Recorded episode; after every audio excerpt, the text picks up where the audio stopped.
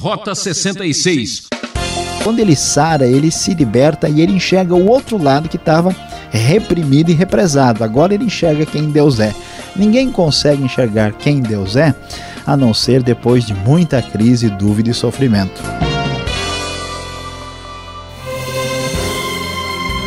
A nossa série Profetas do Antigo Testamento continua em Abacuque. E o professor Luiz Saião fecha seu comentário com os capítulos 2 e 3, falando de um tema muito discutido: os caminhos misteriosos de Deus. Por que acontecem coisas ruins? Se Deus é tão bom, por que ele não evita o sofrimento? Como devemos reagir quando acontecem coisas inexplicáveis? Estes tópicos que têm incomodado os homens durante séculos não devem abalar nossa fé. A palavra de Deus fornece algumas respostas, mas como ter fé quando algumas perguntas permanecem sem resposta? É o que vamos conferir agora, ouvinte, a seguir. Como você acompanhou no estudo anterior, Abacuque está consternado, ele não consegue entender como Deus é capaz de enviar os babilônios para levar o seu julgamento sobre a nação de Judá. Ele se coloca no seu posto de sentinela e quer saber qual é a resposta que Deus trará à sua queixa. Abacuque já apresentou duas queixas, Deus respondeu a primeira, e agora vem então a segunda resposta de Deus no capítulo 2, a partir do verso 2. Qual é a resposta que o Senhor dará ao questionamento do profeta e o que ele tem a dizer? Então, verso 2, conforme nos diz a NVI, diz o seguinte: Então o Senhor me respondeu: Escreva claramente a visão em tábuas para que se leia facilmente. Pois a visão aguarda um tempo designado, ela fala do fim e não falhará. Ainda que demore, espere-a, porque ela certamente virá e não se atrasará. Escreva: o ímpio está envaidecido, seus desejos não são bons, mas o justo viverá pela sua fidelidade. De fato, a riqueza é ilusória e o ímpio é arrogante e não descansa. Ele é voraz como a sepultura e como a morte, nunca se satisfaz. Apanha para si todas as nações e ajunta para si todos os povos. Diante da grande questão colocada pelo profeta Abacuque, Deus agora traz a sua resposta. E qual é a sua resposta?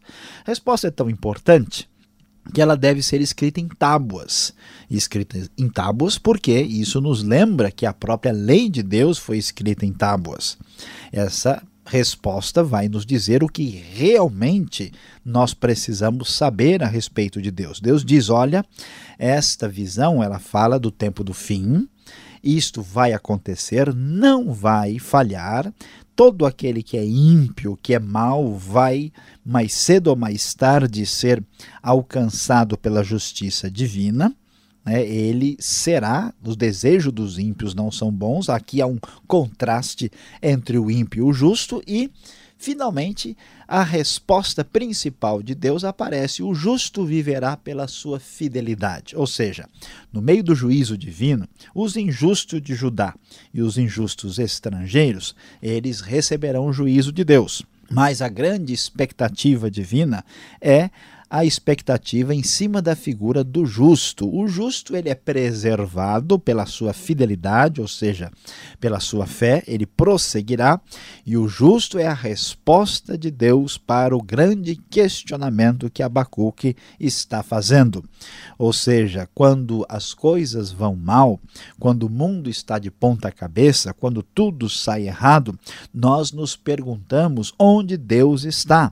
E Deus responde aqui que a sua resposta para o mundo que está de perna para o ar é a figura do justo que persevera pela sua fidelidade. A resposta de Deus ao mal, ao sofrimento, à injustiça do mundo é exatamente o justo que a ele segue e que nele confia.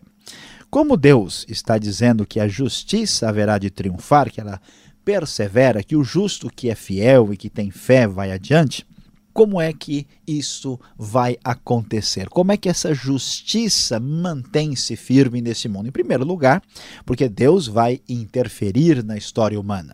Tanto é que o restante do capítulo 6 apresenta o julgamento e a condenação dos babilônios. Abacuque, você não precisa ficar tão preocupado, porque Judá receberá juízo de Deus, mas os babilônios também.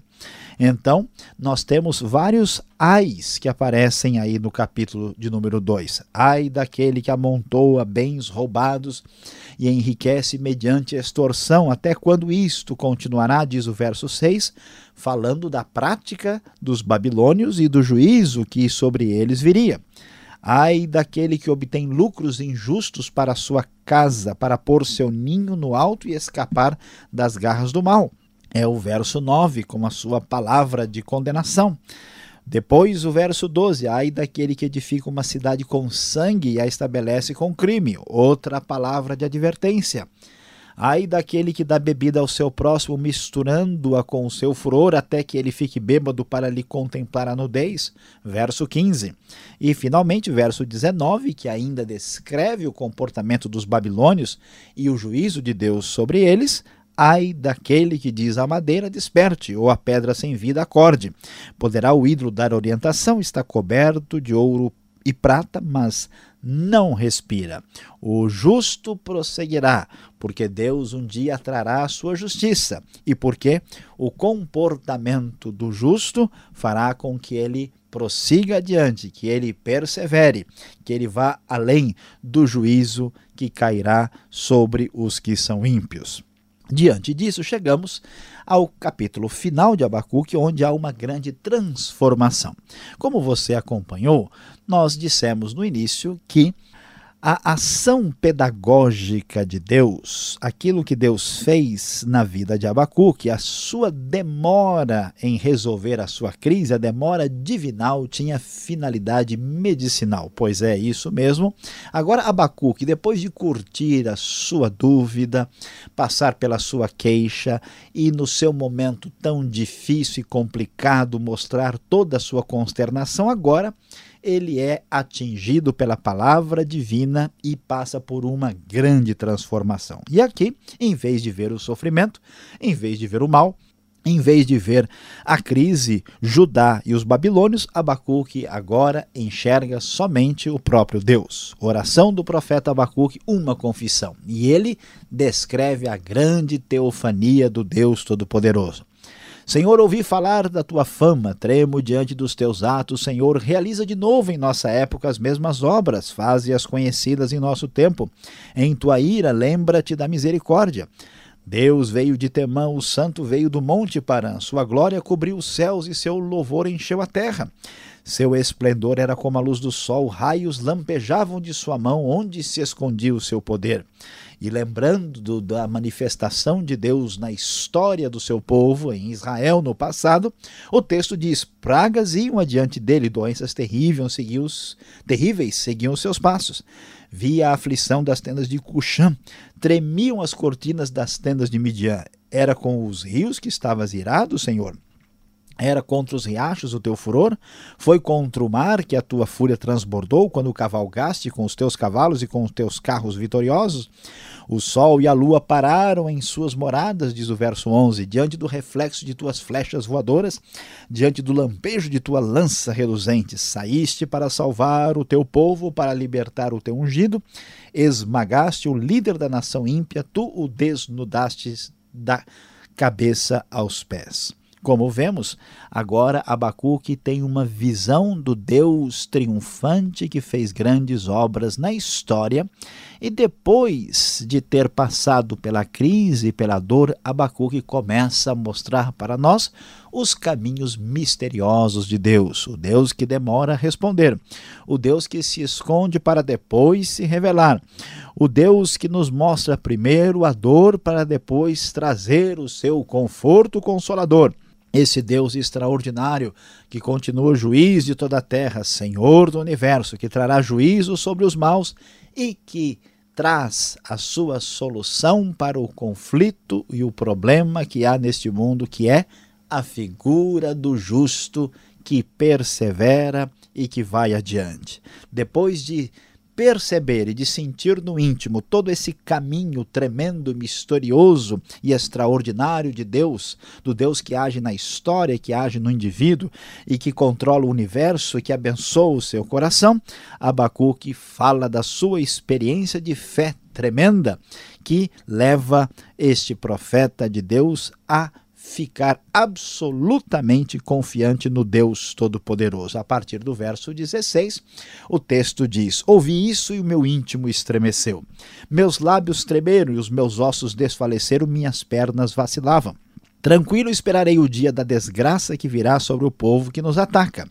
Mesmo não florescendo a figueira e não havendo uvas nas videiras, mesmo falhando a safra de azeitonas, não havendo produção de alimento nas lavouras, nem ovelhas no curral, nem bois nos estábulos. Ainda assim, eu exultarei no Senhor e me alegrarei no Deus da minha salvação.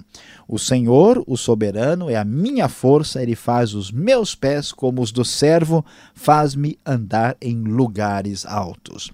O profeta que começou com queixa e consternação, agora glorifica a Deus de todo o coração, não mais sujeito às circunstâncias, não mais, depend mais dependendo de que as coisas se ajustem conforme as suas expectativas. Em vez da dor, Abacuque enxerga o Deus poderoso, o Deus salvador, este profeta abençoado que revela a intervenção divina na hora da dor, na hora do sofrimento, ele nos mostra como é que podemos e devemos entender, contemplar, admirar e até mesmo tremer diante dos caminhos misteriosos de Deus.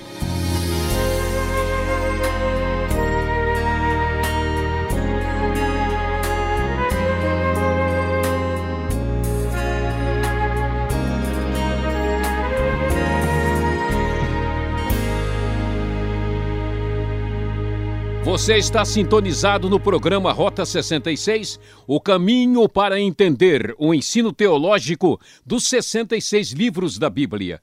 Esta é a série Profetas do Antigo Testamento, hoje destacando Abacuque.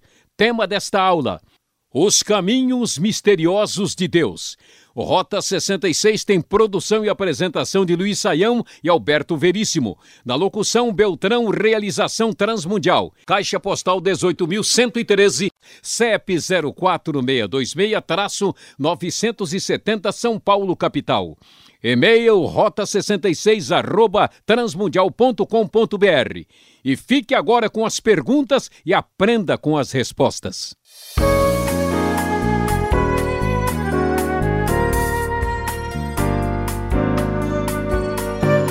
Agora é a nossa vez com as perguntas ao professor Luiz Saião Abacuque, o profeta do Antigo Testamento, capítulos 2 e 3. Professor Luiz Saião, talvez o versículo mais conhecido desse livro seja o versículo 4 do capítulo 2, o justo viverá pela fé, ou o justo viverá pela fidelidade. Qual é o correto aqui? Será que é o sentido do Novo Testamento? O que está em jogo aqui? Bom, pastor Alberto, este versículo de Abacuque 2,4 é o mais importante do livro e é mencionado três vezes no Novo Testamento, tanto em Gálatas como em Romanos e também em Hebreus.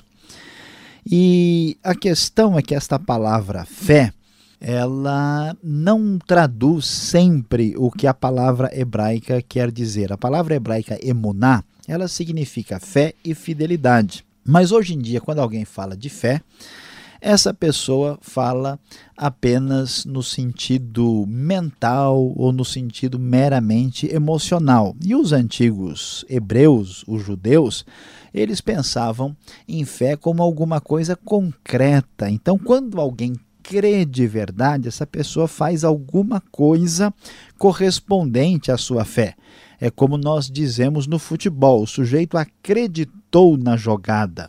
Isso quer dizer que ele agiu em conformidade com o que ele crê.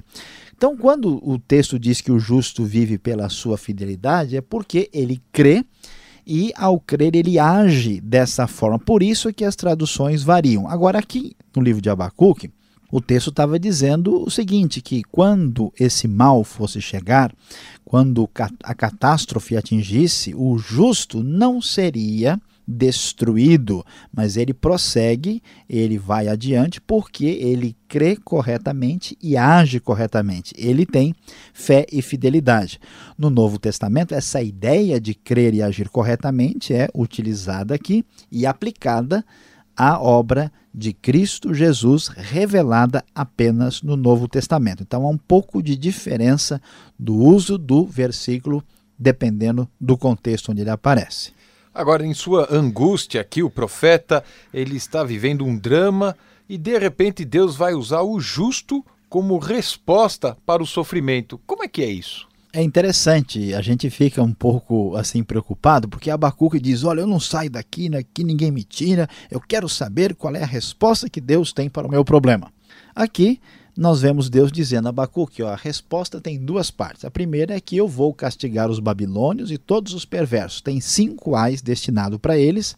Essa visão é uma visão de juízo. Essa é a primeira parte. A segunda, Deus diz, olha, o justo, ele viverá, ele prosseguirá pela sua fidelidade. Ou seja, diante dessa confusão, Deus responde ao sofrimento, Deus responde à injustiça, apresentando a figura do justo. Ou seja, em vez de nós ficarmos reclamando, em vez de nós acharmos que esse mundo é ruim, por que, que acontece isso e aquilo, a resposta de Deus para o mundo que sofre é exatamente a sua pessoa e a minha pessoa. O justo, pela sua fidelidade, é que faz prosseguir a justiça no mundo. A resposta da Bíblia para o problema do sofrimento não é uma resposta tanto teórica, é uma resposta muito prática. Como é que se resolve o problema do mal e do mundo?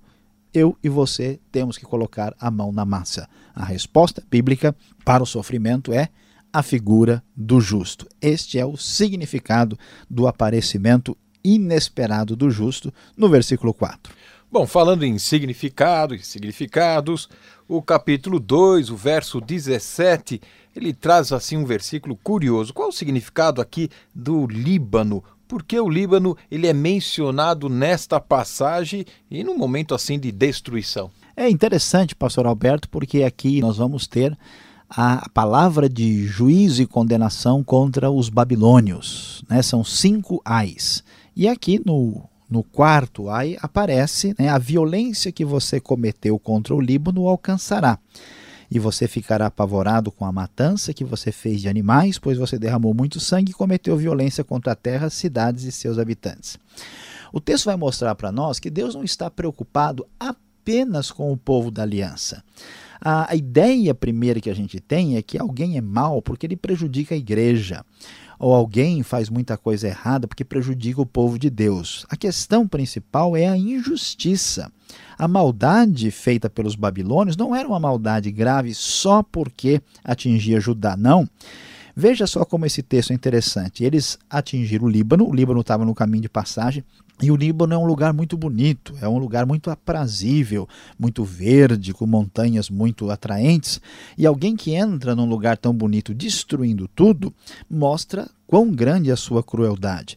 Então eles nem respeitaram a geografia do local, mataram todo mundo, mataram os animais, atingiram a terra, a cidade e os habitantes. Então, Deus se levanta contra todo tipo de injustiça e maldade feita contra pessoas, animais, lugares e qualquer outra coisa que esteja no caminho. Agora, o capítulo 3 é um dos capítulos mais bonitos uh, em todo o Antigo Testamento, um momento poético do profeta Abacuque, mas a mudança dele é brutal, ela é significativa. Esse comportamento assim é normal, ele é aceitável? Como assim? Pois é, pastor Alberto, a grande verdade é que de perto ninguém é normal, né? Principalmente uh, o profeta bíblico. Né? A gente fica imaginando que as pessoas abençoadas são certinhas, organizadas, arrumadinhas, mas não é verdade. Deus age na vida da gente e essas mudanças às vezes são fenomenais e na cabeça, né, aos olhos de muitas pessoas, nós somos às vezes vistos como pessoas cujo comportamento é meio estranho. Veja o que acontece. Abacuque, quando ele começa a ver o problema, Deus abre a sua mente, o seu coração para enxergar o sofrimento, e é isso que ele faz com a gente, a gente começa a se incomodar com o mundo, é o começo da palavra divina no nosso coração ele fica azedo, ele fica perturbado, ele fica doente, ele só enxerga isso. isso é, essa é a primeira parte do processo. Depois que Deus curte o abacuque, sai um abacuque curado, assim, igual um queijo, né, bem no ponto, aí vem o processo de sarar. Quando ele sara, ele se liberta e ele enxerga o outro lado que estava reprimido e represado. Agora ele enxerga quem Deus é.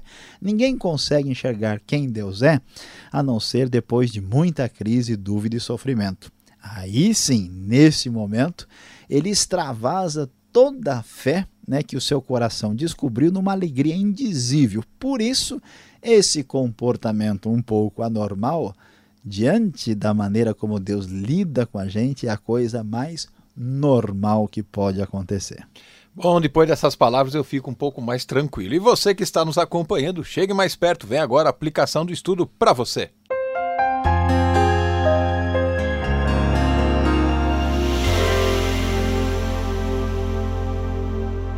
Hoje, aqui no Rota 66, você acompanhou o estudo no livro de Abacuque. Estudamos os capítulos 2 e 3. E o nosso tema foi os caminhos misteriosos de Deus. Você acompanhou a perplexidade do profeta Abacuque, que não conseguia entender a maneira de Deus agir na história. Abacuque fez perguntas difíceis e Deus finalmente lhe respondeu: Deus sim vai trazer, e ele trouxe julgamento sobre os babilônios. Os babilônios haveriam de ser condenados e de ser julgados pelo seu procedimento perverso. Cinco ais aparecem aí no capítulo 2. Você viu também que o justo é a resposta de Deus ao sofrimento. Deus espera que você e eu hajamos numa circunstância complicada de um mundo que sofre, de um mundo marcado por injustiça e tanta maldade. Depois, Abacuque mostra sua grande experiência espiritual quando ele descobre de fato quem Deus é, depois da sua experiência de dor e de sofrimento. Ao contrário do que muita gente imagina, a experiência do sofrimento, a experiência da tragédia, não traz distância entre a pessoa e Deus. Pelo contrário, muitas vezes a aproxima de uma maneira particularmente significativa. E meus queridos ouvintes, diante de toda esta reflexão, aqui vai a grande conclusão, a verdadeira aplicação para ser colocada ali no seu coração. A verdade é que a fé verdadeira só surge de verdade quando nós passamos por crise e sofrimento em nossa vida. Não se esqueça disso.